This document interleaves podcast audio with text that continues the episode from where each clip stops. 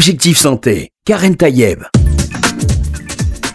Bonjour à toutes et à tous, j'espère que vous allez bien, que vous êtes en pleine forme. Alors évidemment, Objectif Santé reprend pour une belle année euh, sur RCJ. Et évidemment, quand on est en début d'année, on se souhaite une très bonne année, mais surtout une très bonne santé. En France, en moyenne, on vit jusqu'à 86 euh, ans si on est une femme, jusqu'à 80 si on est un homme, mais jusqu'à quel âge vit-on en bonne santé? Les chiffres parlent d'eux-mêmes. C'est 65 ans pour une femme, 63 ans pour un homme. Il y a donc un différentiel entre la longueur de la vie et la longueur de la vie en bonne santé, alors qu'en Norvège, c'est beaucoup mieux puisque c'est 5 à 7 ans de plus. Il y a donc des possibilités d'améliorer le bien vieillir et c'est pour cela que je reçois aujourd'hui Roselyne Lévy-Basse. Bonjour. Bonjour. Bonne année à vous Merci, aussi. et vous venez d'écrire avec Dr Patrick Serog ce livre Bien manger, bien vivre, bien vieillir, un livre paru aux éditions InPress. Alors avec vous, on va parler bien sûr de cette partie euh, qui est euh, consacrée au bien vieillir. Vous êtes psychologue, vous êtes psychanalyste et thérapeute familial et vous intervenez dans des séminaires qui préparent justement de futurs retraités à leur nouvelle vie. C'est quoi la nouvelle vie des retraités, euh, Roselyne Lévy-Basse Ah, la nouvelle vie des retraités, eh c'est une autre aventure, on pourrait dire. Une autre aventure après la vie professionnelle. Et euh, l'enjeu, effectivement, c'est d'arriver à, prendre ce virage, ce passage de la vie professionnelle à la retraite. Et euh, évidemment, la question du bien vieillir se pose à ce moment-là. Alors bien vieillir, vieillir bien, euh, tout ça ça, ça, veut dire la même chose, mais vous parlez beaucoup dans votre livre de la notion de plaisir, se faire plaisir, et plusieurs fois par jour même. Oui, en fait, l'idée, et dans tout ce qu'on décrit, et les différents piliers sur lesquels on reviendra plus tard, euh, qui permettent de bien vieillir, c'est de se dire que ce qui compte, c'est avoir du plaisir. Ah. Avoir du plaisir, du plaisir à bouger, du plaisir à manger, du plaisir, du plaisir à s'occuper de soi et aussi à entreprendre de nouveaux projets. Alors évidemment, euh, dans, le, dans la question de, des piliers qui sont indispensables pour bien vivre et bien vieillir, il y a cette notion de et vous en parlez beaucoup dans, cette première partie du livre, puisque la deuxième partie est, celle de Patrick Serog, notamment euh, euh, du point de vue de la nutrition et puis aussi de l'hygiène de vie, etc. Mais vous, vous parlez, euh, vous revenez beaucoup sur cette notion de recevoir des autres de bon cœur, accepter de recevoir des autres de bon cœur. Évidemment, on va être dans tout de suite, on met les pieds dans le plat avec cette notion de don et contre-don et aussi de rendre. Alors, il y a, y a, voilà, c'est une nouvelle notion. J'ai l'impression que c'est un petit peu comme, euh, comme la, la, résilience de Boris Cyrulnik, ah. euh, que c'est un nouveau mot à la mode. Euh, pourquoi on parle maintenant de ce don contre don? Don, puisque vous, vous, le dites dans votre livre, la, le premier don, c'est la mère qui donne la vie.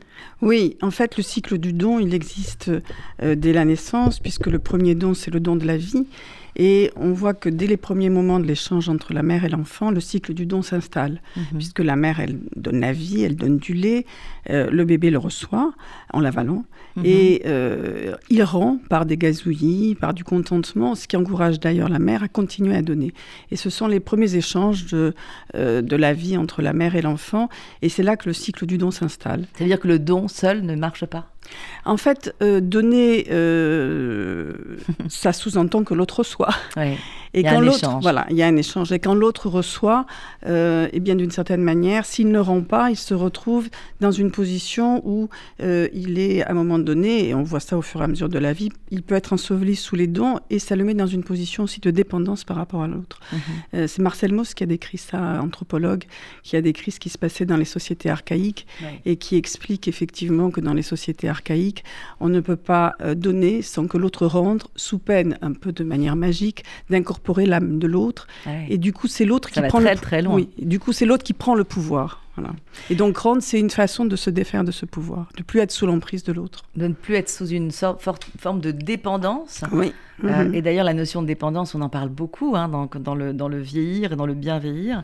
Cette notion euh, de vieillir de manière indépendante, pas des autres, ne, ne pas dépendre des autres, ni de la société, ni euh, des enfants, mm. euh, ou des enfants de leurs parents. Enfin, il y a toujours cette notion euh, critique de, dépendance. que, comment on définit justement cette notion d'indépendance et dépendance quand on prend de l'âge En fait, c'est vraiment la question et c'est pour cela qu'on parle dans le livre de ce, de ce pilier qui est d'accepter de recevoir de bon cœur.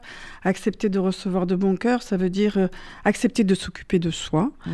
euh, en recevant justement des autres euh, avec plaisir ce qu'ils peuvent nous donner. Parce qu'on a quand même passé beaucoup d'années à donner aux autres, à la famille, aux enfants, à, son travail.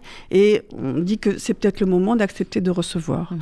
et de recevoir avec plaisir Ceci étant, on voit bien que dans les relations familiales et pour les parents, accepter de recevoir, c'est pas facile parce que ça les met dans une position de dépendance. Mhm. Et euh, du coup, c'est pas facile aussi pour les enfants parce que les enfants, eux, se retrouvent en position, on dit, de parents, parents de leurs parents. Ils sont parentifiés. Et ça les met eux aussi dans une position compliquée. Et c'est de plus en plus avec le, justement l'allongement de la vie, puisqu'on vit de plus en plus vieux, et c'est tant mieux, mais en même temps, ça veut dire qu'il y a forcément, à un moment donné, les enfants qui deviennent parents de leurs propres parents. C'est un petit peu ce qu'on dit dans notre société. Il n'y a qu'à voir ce qui se passe euh, un peu autour de nous, finalement. Euh, c'est une nouveauté, ça c'est quelque chose qu'on avait qu'on n'avait pas encore autant expérimenté qu'en ce moment en fait, euh, c'est une nouveauté, euh, je pense que de toujours, euh, dans, les temps anciens, les, enfants s'occupaient des parents, ça faisait partie de la vie. Qu'à un moment donné, les, parents, les enfants allaient prendre en charge les parents. D'ailleurs, les parents vivaient sous le même toit, donc il y a eu toute une évolution. Mais je, peut-être par rapport à ce que vous dites de nouveau, ce qu'on peut constater, puisque vous parliez du cycle du don, c'est qu'en fait, cette question de la parentification, bah, elle dès son plus jeune âge, l'enfant, souvent, il est en position d'être parent de ses parents. Alors, qu'est-ce que ça veut dire? C'est sur le plan affectif, c'est sur le mhm. plan relationnel. C'est-à-dire que s'il voit ses parents en difficulté, s'il voit ses parents qui ont du chagrin, il va essayer de les aider à sa mhm. façon, évidemment, à sa juste mesure. Ce qu'on voit au fur et à mesure de l'évolution euh, de la famille et de l'âge, c'est qu'à un moment donné, les enfants vont continuent à s'occuper de leurs parents, mais là, dans la réalité, et sur un plan très pratique. Mhm. Et euh, tout l'enjeu, c'est de faire en sorte que les parents restent dans leur position de parents. Mhm. Comment Est-ce que ça veut dire rester dans la position de parent Est-ce que ça veut, dire, ça veut dire être dans la position de donner? Oui, alors comment ben, Les enfants peuvent donner à leurs parents l'occasion de donner, de donner des conseils, de donner des recommandations, de leur demander de transmettre l'histoire familiale par euh, des récits, des albums photos, et donc de les mettre dans cette position de parents et du coup de pouvoir les remercier, parce qu'on mhm. parle beaucoup aussi de l'idée de la reconnaissance. Oui, mais quand on, le fait presque de manière euh, consciente, c'est-à-dire on, se dit bon, bah, je vais m'asseoir avec mon père, ma mère. Vieillissant et lui dire comment c'était avant, raconte-moi des histoires, etc. Est-ce que c'est pas finalement euh, euh, une façon presque tronquée d'aller de, chercher de l'information? C'est-à-dire que on y va parce qu'on veut aussi proposer cette, cette, cette, cette reconnaissance aussi, cette, ce, ce, don de l'après, quoi. Ce, ce, don qui vient en conséquence. Oui, ça veut dire que c'est vrai que c'est important d'être vigilant à cette question de la dépendance et c'est important d'être vigilant au fait qu'on ne peut pas se substituer à ses parents et que mettre ses parents en position de parents. D'ailleurs, ça a souvent un effet d'apaisement aussi pour les enfants parce qu'ils se retrouvent du coup dans la position aussi d'enfants et euh, qui ont envie de connaître aussi l'histoire familiale et c'est souvent un moment d'ailleurs, où les parents peuvent avoir plus de temps aussi pour transmettre l'histoire, faire des albums photos. Souvent, on voit des gens, justement, après la retraite, qui disent ah, quand j'aurai le temps, je ferai des albums photos. ben, justement, c'est une bonne occasion pour transmettre l'histoire de la famille aux enfants et aux petits-enfants. Alors, vous dites dans, ce livre, c'est euh, trouver aussi un sens à sa vie. Ça fait partie de, de ces piliers qui sont indispensables pour bien vieillir. Euh, le sens de la vie, on l'a pas eu déjà avant? Ou est-ce qu'il faut le rechercher? Ou c'est un nouveau sens oui. qu'on l'on donne à la vie une fois qu'on sent que cette vie, elle est en train de, voilà, de, de de s'effriter quelque part En fait, trouver un sens à sa vie en disant, on dit, mmh. en euh, trouvant, en réalisant des projets qui nous tiennent à cœur et qui correspondent surtout à des besoins, même les besoins les plus farfelus. Alors, on parlait de la retraite tout à l'heure. Ben, pendant une grande partie de sa vie, on a eu, euh, voilà, un moment euh, plus ou moins important selon les, ans, les gens, de temps passé dans sa vie professionnelle. Ensuite, ben, la question, c'est effectivement l'inconnu, qu'est-ce qui se passe? Et trouver un sens à sa vie, ça veut dire, ben, maintenant que j'ai du temps, euh, maintenant que je peux profiter, Mhm. euh, qu'est-ce que j'ai envie de faire? Et c'est vraiment le moment de se poser la question de quels sont mes désirs, quels sont mes besoins, qu'est-ce que j'ai envie de faire? Et qu'est-ce qui peut me faire plaisir? Parce, que parlait fin- de plaisir. Finalement, euh, être âgé, ça veut dire quoi? Il n'y a pas d'âge en fait. Aujourd'hui, Mm. euh, je, je le vois dans, dans, votre- dans les témoignages dans votre livre, les gens vous disent euh, à, qu'à partir de quel âge on se dit vieux finalement? Voilà, alors c'est très Euh, variable. Alors, est-ce que c'est quand on a les cheveux gris? Est-ce que c'est quand on a des rides? Ou est-ce que c'est quand on, quand on, on- on- on- voilà, on, on se sent vieux Qu'est-ce que ça veut dire d'être vieux? En fait, quand on pose la question effectivement à quel âge est-on vieux, on voit que les réponses sont très différentes en fonction d'abord de chaque région du monde et puis aussi en fonction de la représentation que chacun se fait de la vieillesse. Alors effectivement, pour certains, être vieux, euh, c'est avoir 80 ans, des rides et des cheveux blancs. Euh, pour d'autres, c'est quand on est à la retraite parce qu'on a Donc c'est déjà très loin, 80. Oui, C'est voilà. mettre le curseur déjà assez loin. Et finalement, ceux qui ont 80 et qui sont en pleine forme et qui ont aussi ce, continuent à avoir ces plaisirs, ces désirs, euh, se sentent pas vieux finalement. Oui, parce que ça dépend beaucoup de la représentation que chacun se fait de ce qu'il considère comme être vieux. Mhm. Parfois, il y a des gens qui disent qu'ils sont vieux quand on leur laisse euh, la place dans le métro pour s'asseoir. Mm. Euh, ou d'autres qui disent à la retraite, euh, je vais être vieux. Ouais. parce que j'ai le sentiment que la société me considère comme vieux. Donc c'est très variable. Et ça va vraiment dépendre de la représentation que les uns et les autres vont pouvoir se faire de bah, qu'est-ce que c'est pour moi être vieux? Se sentir vieux, est-ce que c'est c'est moins bien ou c'est mieux pour, se pour bien vieillir en fait? C'est Avoir cette conscience de la vieillesse. Bah, D'ailleurs, quand on, je me disais que quand on parle du vieillissement, je me dis que l'enjeu du vieillissement, c'est de vieillir, parce que vieillir, bon, bah, c'est voilà, ça fait partie de la vie. Mais c'est comment on vieillit? Il y, a- y a un proverbe chinois qui dit euh, il faut ajouter de la vie aux années et pas des années à la vie. Voilà. Ouais. Et donc, vous, vous parliez effectivement de cette étude sur la longévité. Et euh, ce qui compte, effectivement, c'est l'espérance de vie en bonne santé. C'est Mhm. pas pareil que l'espérance de vie globale.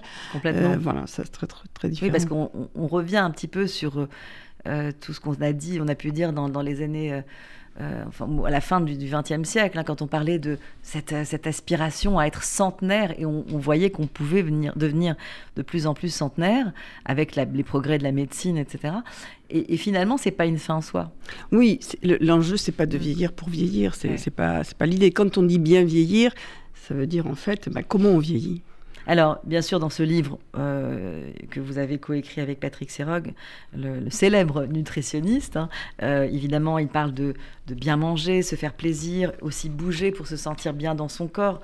Euh, mais il y a cette part, finalement, on parle de plus en plus de, la notion presque qui est, au-dessus des autres, hein, finalement, bien manger, etc. Tout le monde pourrait savoir le faire, mais, mais ce- cette notion de d'accepter euh, qui on est, d'accepter ce vieillissement, euh, c'est un travail euh, qu'on doit faire sur soi-même ou pas? En fait, accepter ce vieillissement, c'est accepter euh, d'être à l'écoute de soi, aussi bien sur le plan psychique que sur le plan physique ou somatique. Et c'est de penser que, quelle que soit la situation, quelles que soient les maladies aussi qu'on peut avoir, on peut toujours faire quelque chose pour soi. C'est vraiment ça l'idée. Et l'idée, c'est de dire que ce qui est important, euh, c'est comment on peut être acteur de sa vie, la prendre en main et pas la subir. Euh, à partir du moment où on est plus dans une position de soumission, finalement, de subir la vie, c'est là où effectivement on peut avoir quelques soucis. Vous, parlez d'ailleurs de Thomas Edison qui a déposé des brevets jusqu'à sa mort, je ne le savais pas, jusqu'à l'âge de 84 ans. C'est dire si on a de la ressource tant qu'il y a de la vie finalement. Oui, et puis il y a tout ce qu'on peut dire sur le vieillissement cérébral. Mhm. Auparavant, on pensait que le vieillissement cérébral était inéductable. Ouais. Maintenant, on sait que quel que soit son âge, on continue à, div- à- à évoluer et que le cerveau, grâce à sa plasticité d'ailleurs, euh, se modifie euh, par l'intermédiaire des apprentissages, des acquisitions de nouvelles connaissances ou par les interactions avec son environnement. Donc ça veut dire qu'on peut toujours agir sur son cerveau, D'ailleurs, on en à parlera condition tout de à l'heure. Ouais. avec mon invité qui sera également par téléphone, le professeur Éric Boulanger, qui, qui a écrit Je décide de bien vieillir, un livre paru chez Odile Jacob. Il parle justement, justement de ce cerveau Oui, euh, qu'il Mhm. faut garder euh, bien, Oui. voilà, bien, bien actif, Mm. euh, autant que faire se peut, bien entendu. Alors, parlons de ce don contre don, puisque c'est le mot un peu à la mode, mais peut-être le comprendre, euh, quand on dit don et contre-don, euh, d'abord, qui a inventé ce, ce, ce, principe-là de don et contre-don euh, inventé, je ne sais pas en tout si cas, cette le mot. notion En tous les cas, sémantique. c'est ce que je disais tout à l'heure, c'est Marcel Mauss qui a décrit dans les années 20, 29, 30, enfin, euh, justement ce qui se passait dans les sociétés archaïques et qui a mis en place, enfin qui a mis en place, qui a parlé de cette triple obligation du Mm. donner, recevoir, rendre. Ouais. Alors on peut dire donner, recevoir, rendre, on peut dire donner, contre-don. En tous les cas, l'un ne va vous, pas sans vous l'autre. qui êtes psychanalyste, euh, contre-don, Oui. ce mot contre n'est pas, Oui. n'est pas un mot un peu trop violent finalement Ben, ça signifie que euh, le plus important, c'est qu'on ne peut pas donner sans, ce que j'ai dit tout à l'heure, prendre en compte que l'autre reçoit. Et que quand l'autre reçoit, s'il ne rend pas, il va se retrouver dans Il une, une dette, position hein. de dépendance. Il a une dette en et fait. il se retrouve en dette par rapport Mm. à l'autre. Alors en même temps, Mais c'est difficile à porter en fait, parce qu'on a toujours l'impression que quand on donne, évidemment qu'on reçoit, mais être dans l'obligation de rendre, est-ce que ça, justement se mettre dans une position de dette vis-à-vis de l'autre, ce- celui qui donne, euh, c'est pas justement créer des névroses et des problématiques euh, en plus? Alors, je pourrais le dire autrement, c'est que euh, par définition, euh, être en dette, ça veut dire qu'on est toujours en lien avec l'autre. À un moment, don- à un moment, si on clôt toute dette, ça veut dire qu'on n'est plus en relation avec pour les solde de tout compte. Voilà, donc ça fait partie de la vie. On ne solde pas Euh, les comptes. Oui, et c'est important de le, de le prendre en compte. Donc finalement, c'est cette notion de, de rester en lien avec l'autre, Oui. euh, et notamment, euh, là on parle beaucoup des, des parents et des enfants, puisque c'est évidemment le cœur de la vie. Euh, quand, on, quand on vieillit, ces personnes qui, se, qui, ont, qui ont le sentiment qu'on leur doit justement des choses, et c'est Mm. ce que vous décrivez beaucoup dans, dans, dans votre livre. Euh, vous, vous dites c'est l'heure aussi, l'heure des bilans, l'heure du bilan des dons Oui. et des dettes en fait. Ouais. En fait, euh, c'est sûr que le cycle du don, il évolue euh, avec l'âge et il évolue évidemment dans les relations familiales. Et l'enjeu, c'est de trouver un nouvel équilibre. Alors, ça va être très différent en fonction de chaque famille. Pour certaines familles, comme on disait tout à l'heure, il y a des parents qui refusent d'être aidés. Mais euh, dans- pour d'autres parents, ils estiment qu'effectivement, ils ont beaucoup donné et ils se sont beaucoup dévoués. Ils ont fait beaucoup Et qui plaisir aux uns aux autres. aussi, il y en a qui exigent. Et Je pense à Micheline voilà. que vous décrivez dans Exactement. votre livre, Et, et- euh, qui a 75 ans et qui dit je veux recevoir plus et que c'est à ses enfants, à ses petits-enfants de l'appeler et non l'inverse. Euh, elle souhaite une reconnaissance, vous le dites dans votre livre, oui. euh, particulière au-delà d'un simple mer- mer- merci. Elle s'attriste si personne ne la complimente suffisamment à ses yeux. Euh, J'avais l'impression de lire Tati Daniel. En fait, pour certains, ben, le moment du grand âge, c'est le moment du dû. Ouais, C'est-à-dire qu'ils estiment que, voilà, de ça. ils estiment qu'ils ont beaucoup donné et que c'est bien le moment de recevoir. Ouais.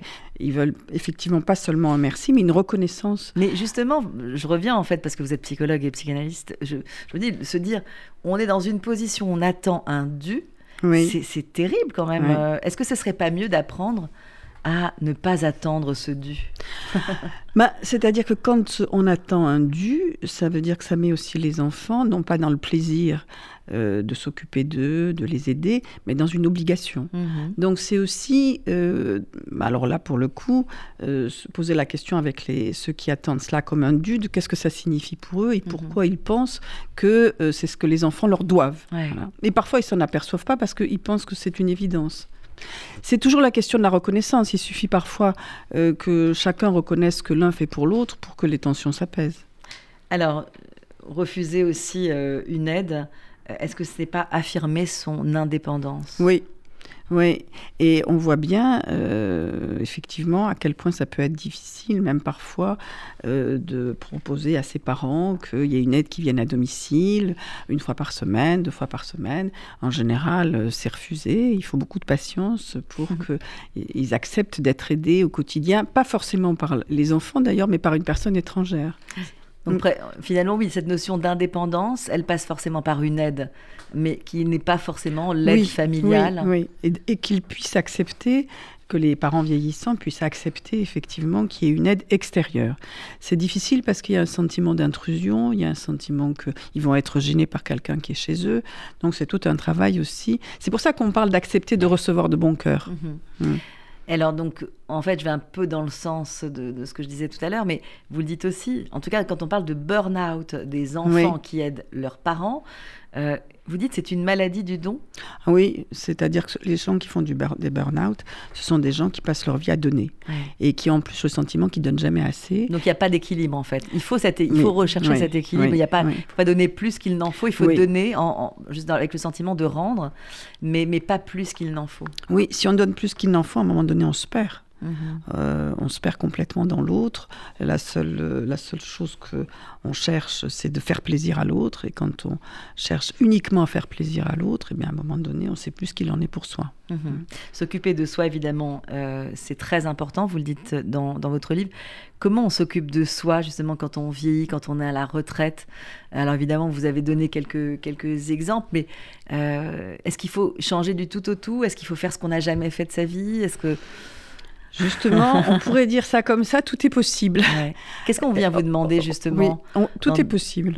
Euh, c'est-à-dire qu'on peut reprendre, par exemple, une des façons de réfléchir sur... Euh, euh, bah, parce que quand on dit, voilà, on va faire par rapport à ses envies, ses besoins, ses désirs, encore faut-il savoir de quoi il s'agit. Mhm. Et on peut réfléchir sur... on peut prendre le temps d'abord de réfléchir sur qu'est-ce que j'ai envie. Alors, qu'est-ce que j'ai envie? Ça peut être aussi reprendre des rêves d'adolescent j'ai toujours eu envie de jouer euh, un instrument de musique. Ben, j'ai mm. l'occasion de le faire. J'ai toujours voulu voyager. Je peux voyager.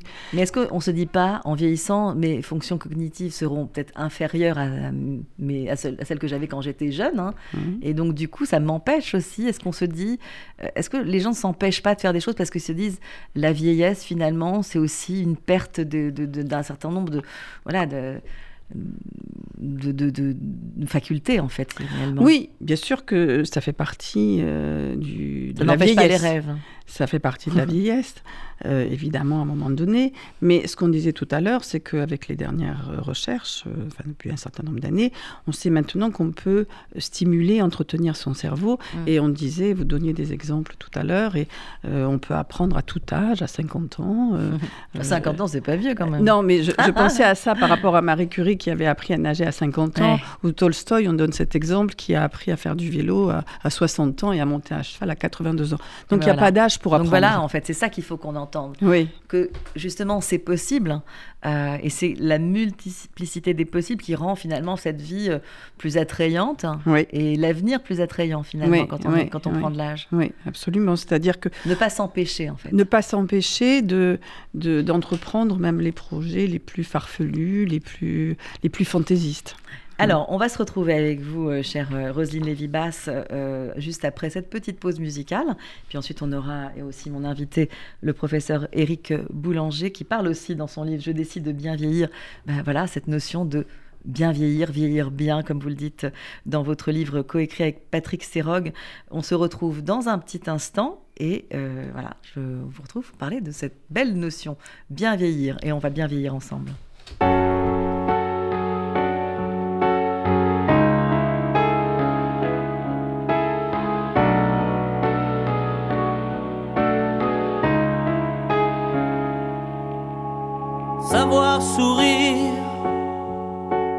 Inconnue qui passe, n'en garder aucune trace, sinon celle du plaisir, savoir aimer sans rien attendre en retour, ni égard ni grand amour, pas même l'espoir d'être aimé, savoir donner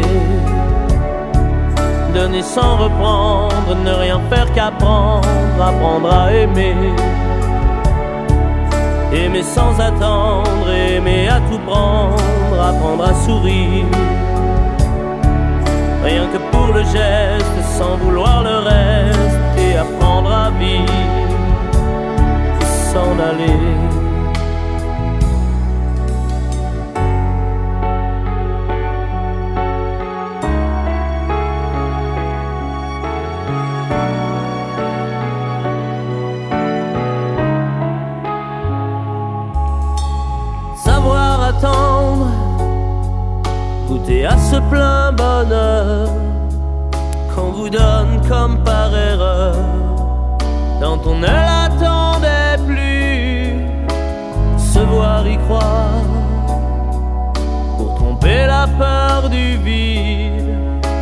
Comme autant de rides qui ternissent les miroirs.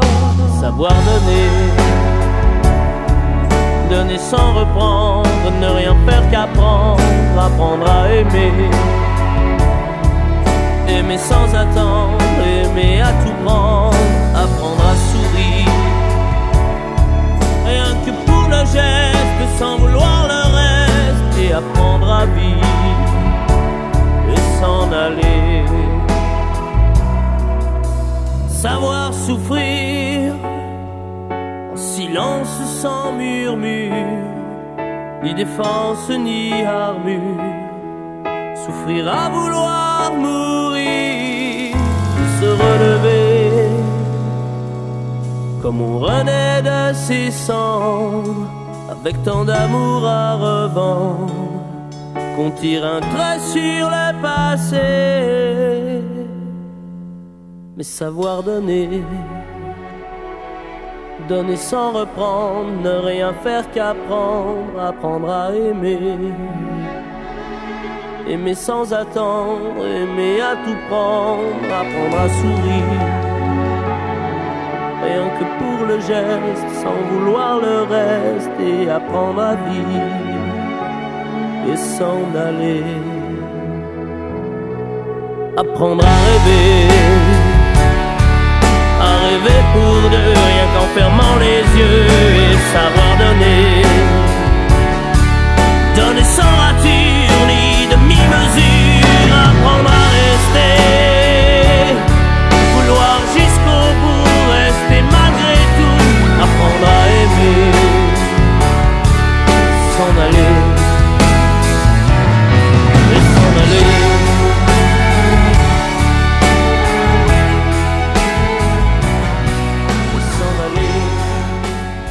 Savoir euh, donner, Pascal Obispo sur RCJ, et justement, lui, il dit pas tout à fait ce qu'on s'est dit. hein. Il dit savoir donner sans vouloir reprendre, etc., etc. Alors que là, on parle avec vous, euh, euh, chère Roselyne Lévy-Basse, euh, de ce don contre don, donner, recevoir et rendre. Voilà, cette espèce de, de, de- de lien presque affectif, mais qui passe par ce don et ce contre-don, et qui aide à mieux vieillir, parce que euh, voilà, c'est cet échange que l'on a et se dire, on, on- on règle ses dettes finalement, quelque part.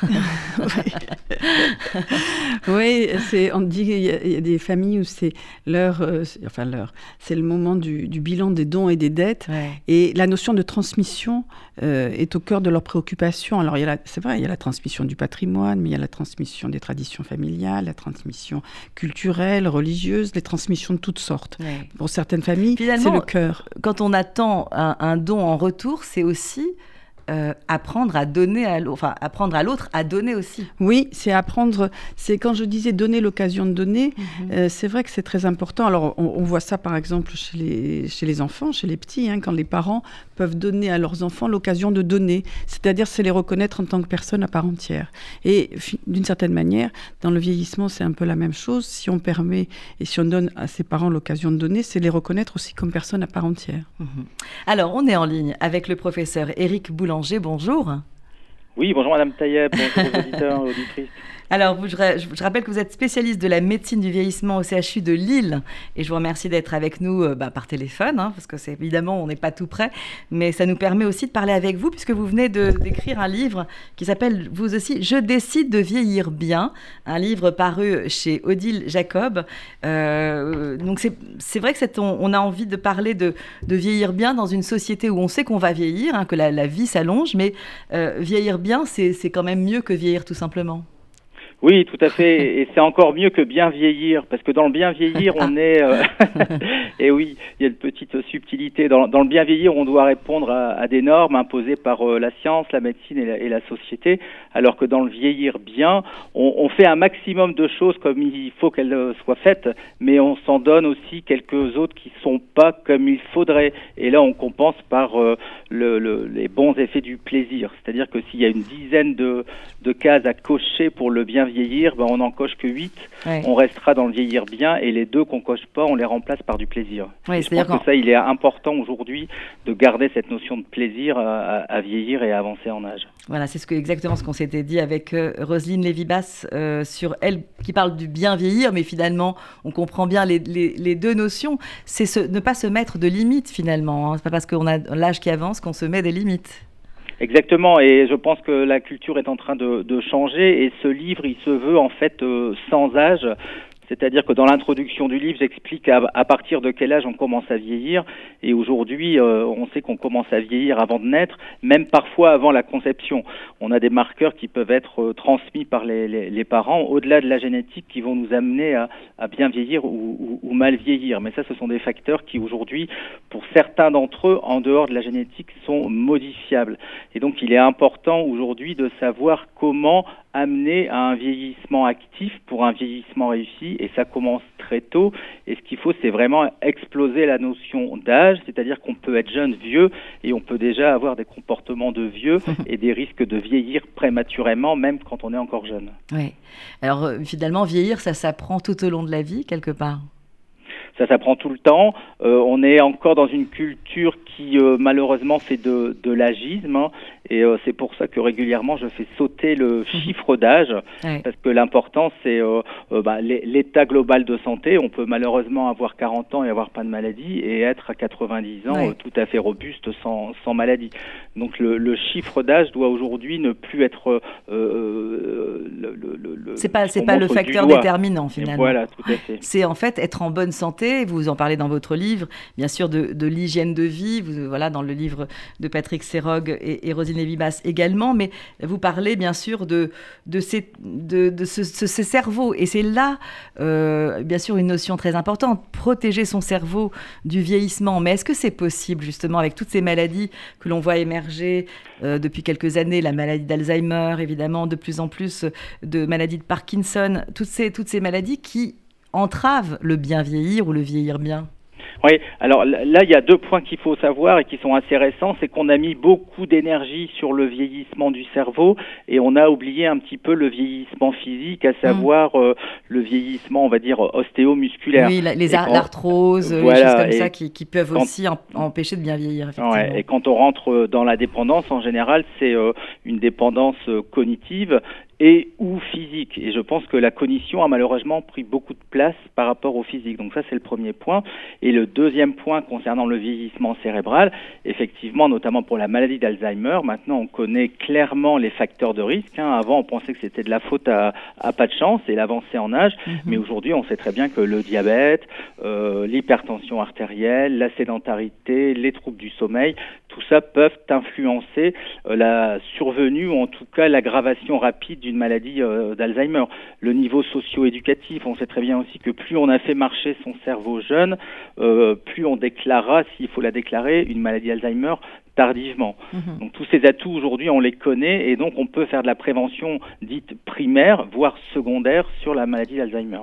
On dit aussi, pendant très longtemps, on a, on a dit que les neurones euh, disparaissaient et ne se reconstruisaient plus. Euh, c'est une notion qui, a disparu, ça?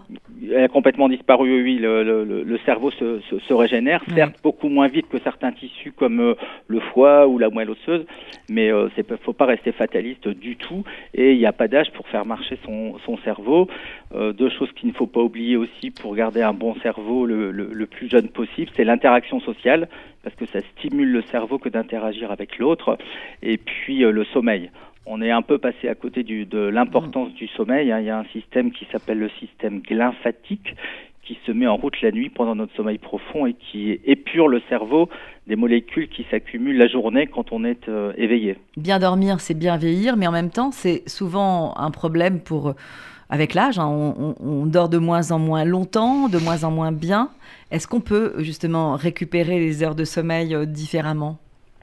Alors, ce qu'il faut, c'est une, hygiène sommeil.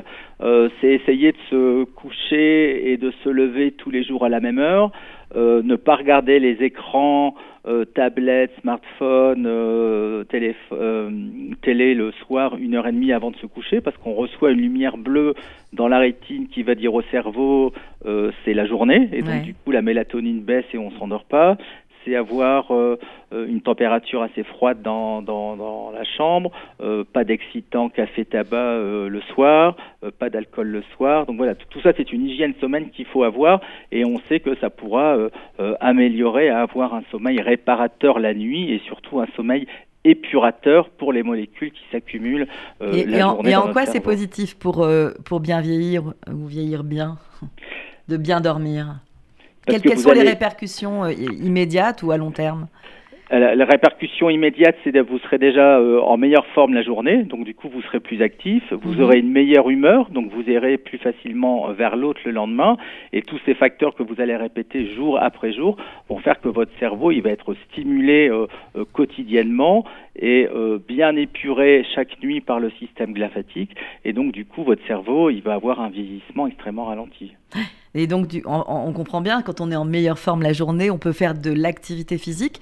Et vous en parlez beaucoup aussi dans votre livre, hein, l'activité physique est très importante. Il n'y a pas d'âge, vous dites, pour décider de débuter ou de même reprendre une activité physique.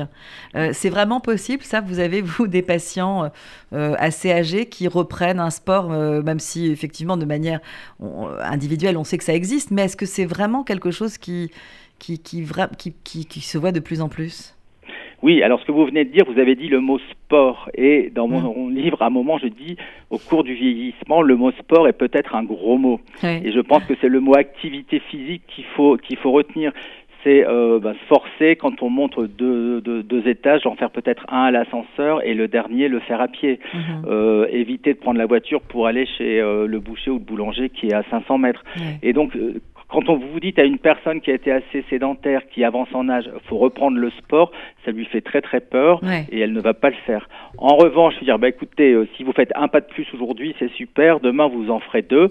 Ça, c'est possible. Et c'est euh, un problème aussi de, de motivation et d'éducation en santé. Et dans mon livre, qui est euh, vraiment, je, je, pense, en tout cas, je l'espère, accessible quasiment à tous, c'est ce que j'explique, c'est que euh, simplement, il faut comprendre pourquoi c'est important de reprendre une activité physique jour après jour. Et ce que l'on sait également, c'est qu'aujourd'hui, parmi toutes les études qui ont été faites pour aller vers le bien vieillir ou le vieillir bien, c'est mmh. vraiment l'activité physique qui est au cœur de tout ça. C'est-à-dire que s'il y a un choix à faire, c'est l'activité physique, parce que si vous avez euh, l'envie de faire une activité physique, ben vous allez faire attention à bien voir, à bien entendre, mmh. vous allez bien manger. Si vous faites une activité extérieure, vous allez rencontrer des gens, vous allez lutter contre le vieillissement osseux, le vieillissement musculaire, vous allez vous aérer, vous allez aller mmh. vers l'autre, et tout ça, c'est vraiment le, le, centre du bien vieillir, c'est l'activité physique. Merci beaucoup, professeur Éric Boulanger, parce qu'on va faire de l'activité physique. Hein. On nous, vous nous avez tellement encouragé, j'espère que les auditeurs et auditrices le sont aussi. Euh, effectivement, ça, ça, ça, ça, englobe beaucoup de choses hein, quand on est actif, finalement, alors que euh, c'est un mot qui peut ne pas avoir de lien avec euh, le vieillissement. Quand on vieillit, on a l'impression qu'on devient moins actif. Or, faire de l'activité physique quelque part, finalement, c'est rester en vie, hein, n'est-ce pas, euh, chère euh, Rosine Lévy-Basse oui, Merci, professeur Éric Boulanger. Je rappelle votre livre. Je décide de vieillir bien paru chez Odile Jacob.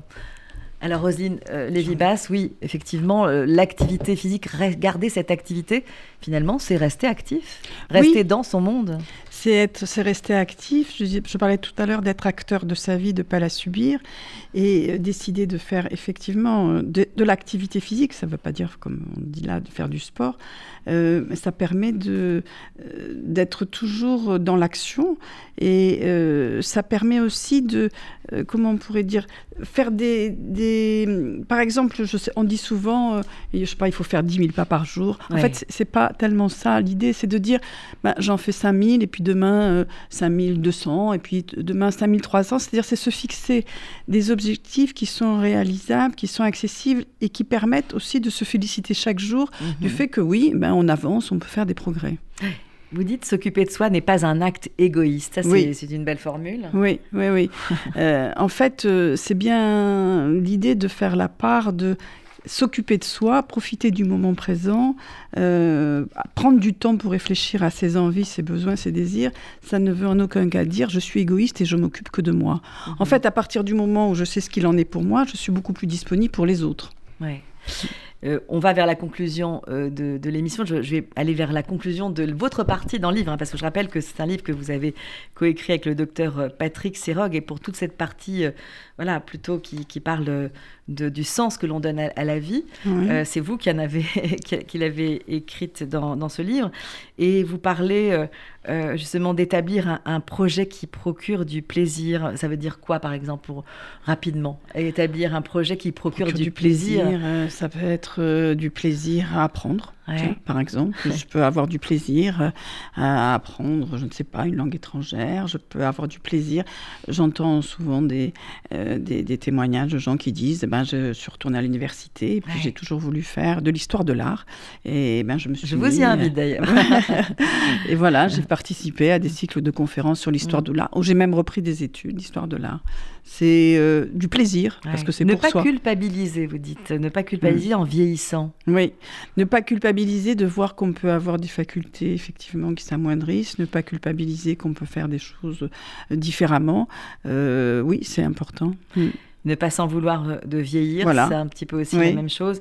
Pensez que, que, tout est possible à n'importe quel âge. Voilà, c'est ce qu'on disait tout à l'heure. Et à sa mesure.